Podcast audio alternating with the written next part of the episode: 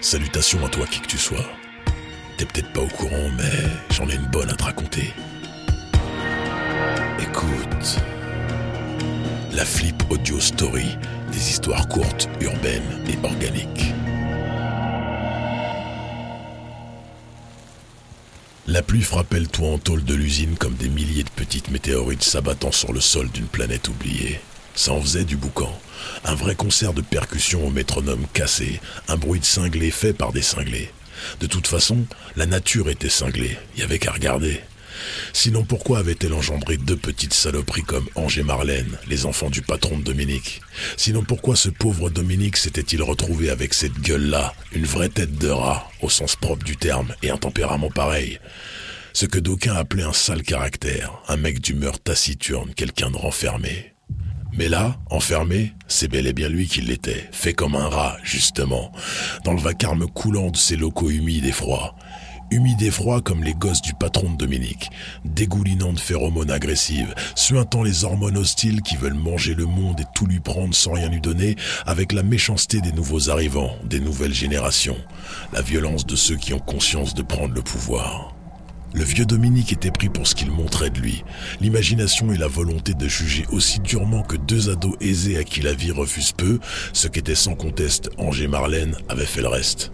Plus Dominique fermait sa gueule et jouait le Dominique, plus ils en profitaient, jusqu'à l'enfermer là, au boulot, avant qu'il n'en soit parti, tard comme à son habitude, et surtout avant que les deux satanés démons n'aient filé avec leur patron de père, qui leur avait laissé la responsabilité de la fermeture de l'usine avant qu'ils n'aient filé en vacances tous, avant qu'ils aient filé loin, très loin, assez loin de Dominique pour ne pas entendre ses plaintes et son désarroi, et assez loin de tout pour ne même plus se rappeler qu'il existait. Le vieux y résistera, pensait-il sûrement en ricanant. Il résistait à tout, tout le temps. Il se taisait, il subissait. Si bien qu'Angers Marlène ne le cachait pas, ça les faisait jouir d'embarrasser, d'humilier et de faire souffrir quelqu'un qui ne se défendait plus, un mec qui ne disait jamais rien. À peu près tous ceux qu'il croisait considéraient d'emblée Dominique comme un cas social. Le jugement des gens tombe vite en général, sans appel, comme un sacré coup près. Mais là, concernant ce bonhomme qui faisait pas le figure face à l'existence, qui elle-même lui avait fait grise mine en premier, il y avait une nuance, une nuance de taille. Ça n'allait pas jusqu'à la respectabilité clairement dite et affichée, mais ça rangeait Dominique dans une case intermédiaire.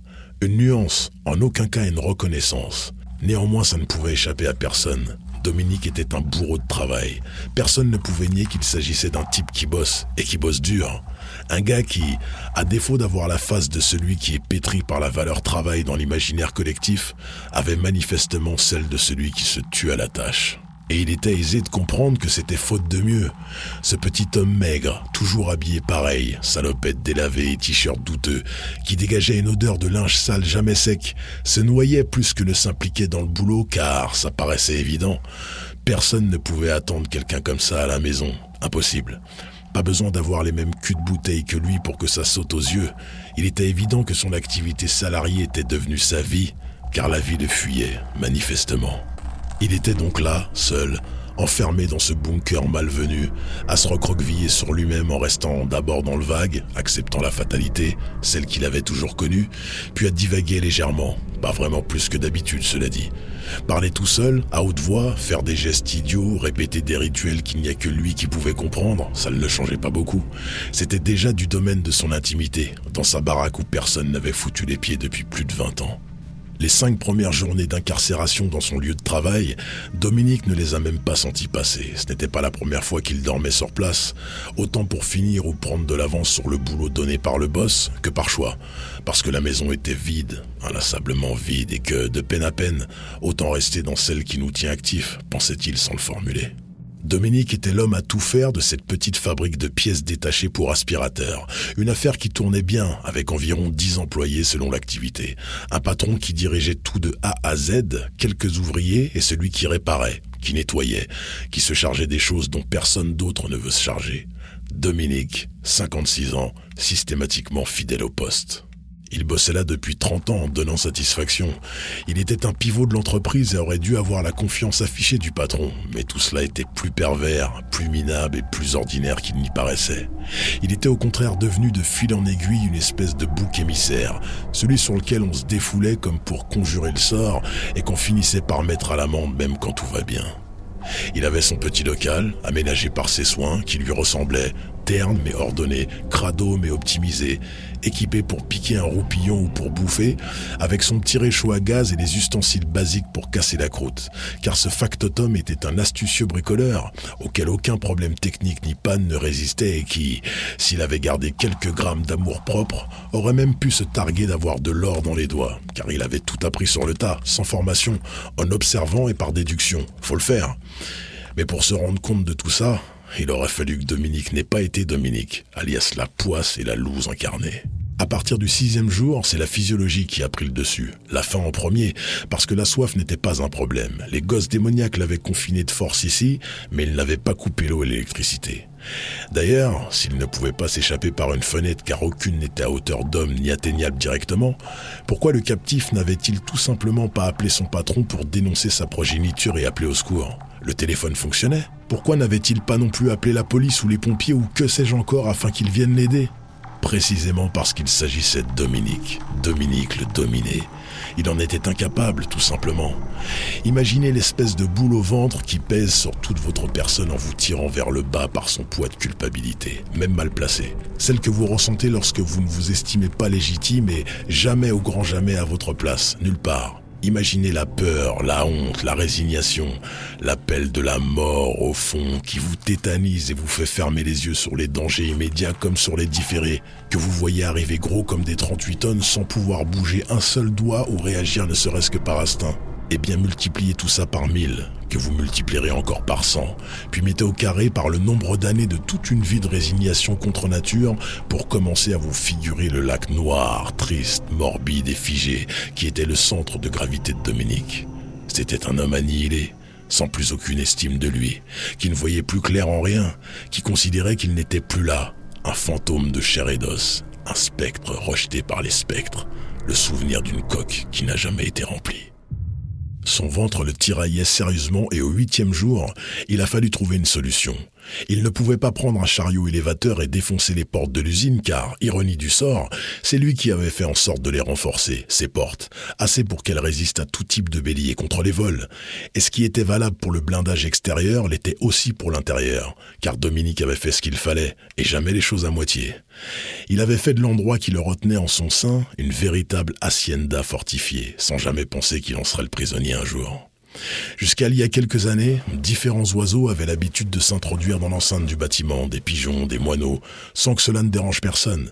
Mais leur chure sur les machines et l'installation de leur nid sur les poutres un peu plus tard avaient fait péter les plombs au maître des lieux qui n'a pas tardé à missionner Dominique pour qu'il règle ça dont acte, et avec le zèle et l'efficacité qui caractérisaient le boulot de l'intéressé, l'homme à tout faire avait minutieusement colmaté la toiture dans ses moindres recoins, afin qu'aucun volatile ne puisse s'y introduire par quelque moyen que ce soit. Un vrai dôme étanche.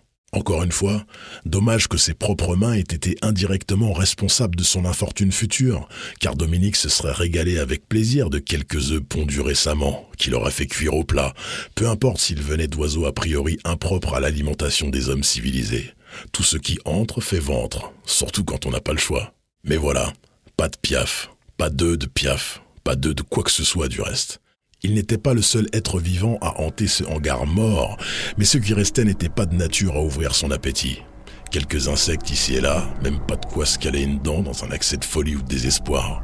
Non, ses seuls compagnons de galère habitaient le secteur depuis belle lurette. Il les avait toujours connus présents en réalité, dès qu'il a commencé à œuvrer ici. Il les connaissait d'autant mieux que tous les soirs, ces gnomes rampants se rassemblaient, dessinaient des schémas étonnants sur le sol de l'usine, des chorégraphies géométriques qui semblaient tout sauf anarchiques, avec un sens pour chaque mouvement. Tantôt debout, tantôt courbé, tantôt faisant figure de glisseurs overcraft sur le sol inégal.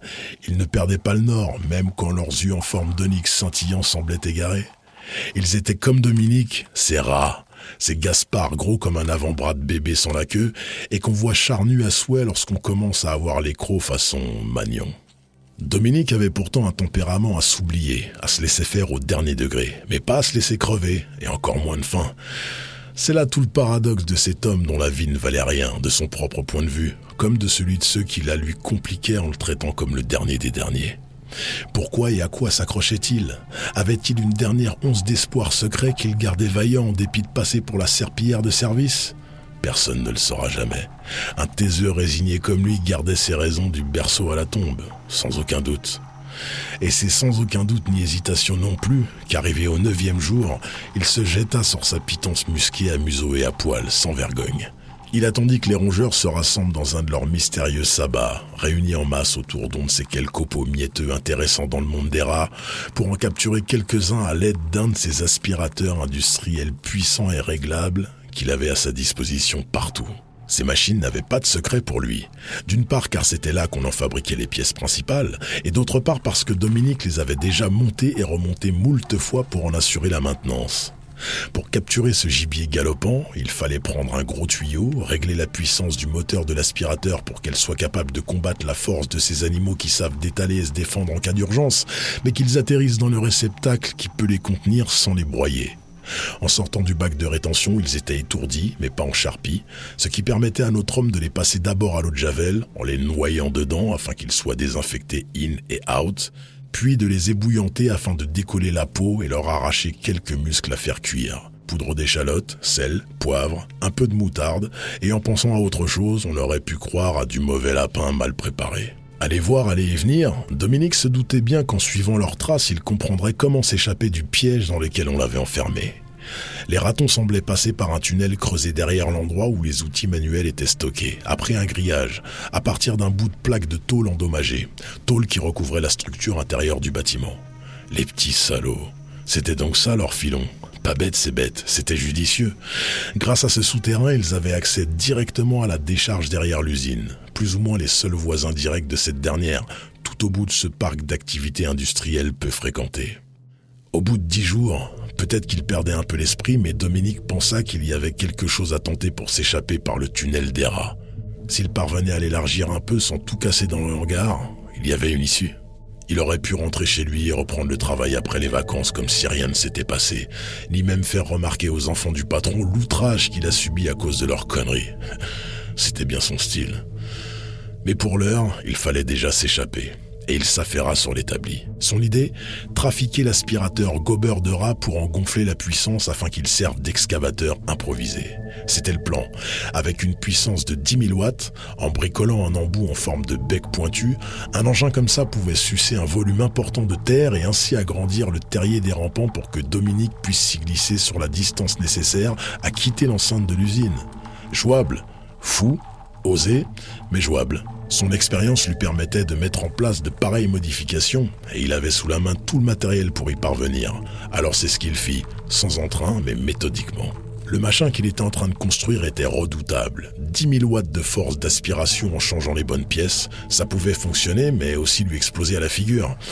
Il était malgré tout totalement prêt à prendre un tel risque. Qu'est-ce que ça aurait changé de toute façon? Son monstre aspirant était presque prêt, ça ne ressemblait à rien de sexy mais ça envoyait du bois par tronc. Large tuyau renforcé au scotch fort, turbine démesurée, voie libre derrière pour recracher la poussière et les cailloux que ça pomperait par l'avant, et un bec en forme de tête de concorde pour rentrer dans les trois et élargir les orifices. Une fois tout en place, le bricoleur fit plusieurs allers-retours pour déplacer son barda à l'entrée du tunnel. Sans solennité, toujours sur le même rythme bizarre, et à l'aune de la fréquence gris-sombre qu'émettait ce type triste au sentiment inerte de mégots froid. Dominique, à quatre pattes, enclencha le bouton marche de l'aspirateur démoniaque qu'il venait de fabriquer. Clic. Dans un bruit fracassant et étrange, le bout conique de la perche du devant de l'appareil commença à littéralement percer la petite entrée des rongeurs, qui s'élargit très vite. Le monstre mécanique gobait terre et cailloux, racines et poussière, mais surtout une quantité de pauvres rats qui se retrouvaient rejetés avec la plus grande des violences contre les murs à l'autre bout de l'engin, quand ils n'étaient pas tout simplement déchiquetés pour le compte par l'énergie hors du commun de cette succion terrible. Cette débauche de vent et de force, cette véritable tempête d'air vicié par le sang, la crotte et la boue, fit rapidement chauffer le rafistolage artisanal du moteur qui menaçait de péter comme une grenade défensive. En outre, pour le débit de saloperie aspiré, rien n'était adapté. Ni le tuyau, ni la tête et les résidus de matière organique des corps de rats formèrent rapidement une bouillie infâme et compacte qui boucha le système. Le résultat était de plus peu efficace car si le trou était effectivement désormais assez grand pour que Dominique s'y glisse sur presque toute sa longueur, le chemin était encore long et bien trop minuscule jusqu'à la liberté. Toute sa vie, on l'avait comparé à un rat, on l'avait affublé de ce dénominatif. On lui avait dit qu'il avait une gueule de rat, on l'avait même vraiment pris pour un rat. Et voilà qu'en cet instant, le seul où en être un aurait pu le servir, il n'était finalement bien qu'un homme un homme face à l'échec qui, en dépit de tous ses efforts, restait coincé dans son lieu de travail. Pour le coup, fait comme un rat. Retour à la case départ pour Dominique, le loser génial mais sans éclat. Il avait la tête qui tourne à cause du torboyau que ses steaks très spéciaux lui causaient depuis quelques jours. Le manque de sommeil, l'isolement lui faisaient perdre ses repères petit à petit. Il fit néanmoins en sorte de déboucher sa machine pour retenter le coup, déduisant que par assaut répété, il verrait bien la sortie un jour. Tournevis Philips dans une main, testeur de tension dans l'autre, tout commençait à se mélanger derrière les épais verts des lunettes fumées de l'épouvantail que devenait Dominique. Le sang, la gadoue et d'autres matières non identifiées continuaient de glisser le long des parois derrière lui. Une odeur entre merde âcre, graisse de mécano et métal chauffé envahissait les lieux jusqu'à l'intoxication.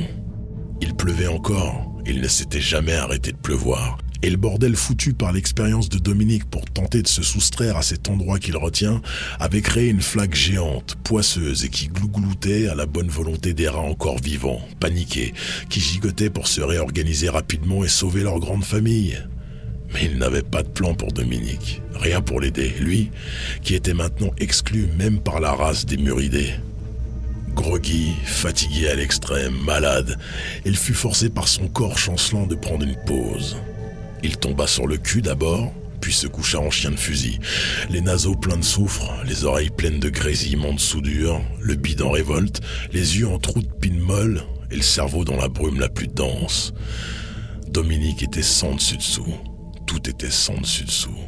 Le rêve et la réalité se mélangeaient dans un bal fantomatique aux danseurs marron caca, marron rouge, rouge sang, sang liquide, sans coller, sans sécher, sans dessus-dessous. Dans son sommeil comateux et chaotique, il vit son patron, arborant la tête d'un rat sans poil, et ses enfants, chauves-souris au sourire figé carnassier qui visitaient l'atelier en s'extasiant sur l'aspirateur de 10 000 watts fabriqué par ses soins. Le père hurlait un langage abscon, sa peau de rat lisse suait des gouttes d'hémoglobine acide qui fumaient en tombant au sol, tandis que les mômes infâmes riaient sans bouger le rictus qui leur servait de bouche. Ils riaient, riaient, riaient à gorge déployé dans un bruit qui ressemblait de plus en plus à un grincement, celui d'un train fantôme qui tente de freiner sur les rails qui le mènent au plus profondes ténèbres. Propulsé vers la lumière des néons blancs qui éclairent le cœur de l'usine, arraché à son cauchemar pour retrouver abruptement celui de la réalité, haletant et surpris comme quelqu'un à qui on met un doigt dans le derrière sans le prévenir, Dominique se redressa d'un coup pour s'apercevoir que le grincement qu'il entendait dans ses vapes obscures venait en fait de la porte principale qui finissait d'être cisaillée. Terrorisé par ce retour trop brutal au présent, dans un réflexe de survie instantané pur, Dominique se saisit du bec de son aspirateur fou, le mit en marche et dirigea la tête de son hydre de rouages et de boulons vers le personnage qui venait d'ouvrir la porte de l'extérieur à grand renfort d'outils d'effraction.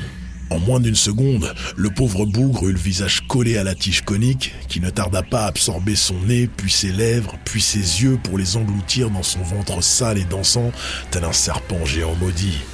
Subitement sorti de sa torpeur et halluciné comme un lapin pris dans les phares d'une voiture qui file sur la route, Dominique a tout de même eu le temps de reconnaître le visage maintenant totalement arraché de l'individu qui a surgi dans sa solitude contrainte. C'était bien son patron, sa voix était en train de s'éteindre en un souffle plaintif et rauque, perturbé par le gargouillis du sang qui giclait par le trou unique qui lui avait servi de figure. Mais c'était bien monsieur Antonini, son employeur qui était en train de mourir sous ses yeux, s'affaissant comme une chambre à air percée qui se dégonfle. Que faire? Pourquoi était-il revenu? Pour l'aider? Le temps de réfléchir car accourut sur lui Ange, le fiston bien mal nommé qui se jeta sur Dominique sans que personne n'ait compris la situation, pour le moins confuse. L'homme à tout faire récupéra alors la trompe immonde de l'appareil et dans la boule informe des corps qui roulaient et luttaient, l'enfonça dans le fondement de l'ado mal élevé. Aspiration, horreur, carnage anatomique. Des cris, encore du rouge et du noir, du sang partout et dans toutes ses nuances de ton. Marlène, la jeune fille était là aussi, légèrement en retrait à l'extérieur, criant frénétiquement ⁇ J'avais perdu la clé, j'avais perdu la clé !⁇ en état de choc face à l'ignoble spectacle qui se déroulait sous ses yeux incrédules. Le moteur bricolé prit alors feu, pétaradant tel un avion touché par l'ennemi, dont les braises vives et l'épanchement des fluides corporels fumants, Dominique se sentait au chaud pour la première fois de sa vie. C'était donc ça son destin? Rencontrer la mort, la sienne et celle des autres, celle de ceux qui lui ont pourri la vie, en un imbroglio inattendu et macabre qu'il n'avait même pas fomenté par désir de vengeance. Il brûlait vif, mais ne se débattait pas, comme à l'accoutumée. Absurde, résigné, humide, mais moins froid, réchauffé par les flammes de l'enfer qui, avec un peu de chance, ne le refuserait pas.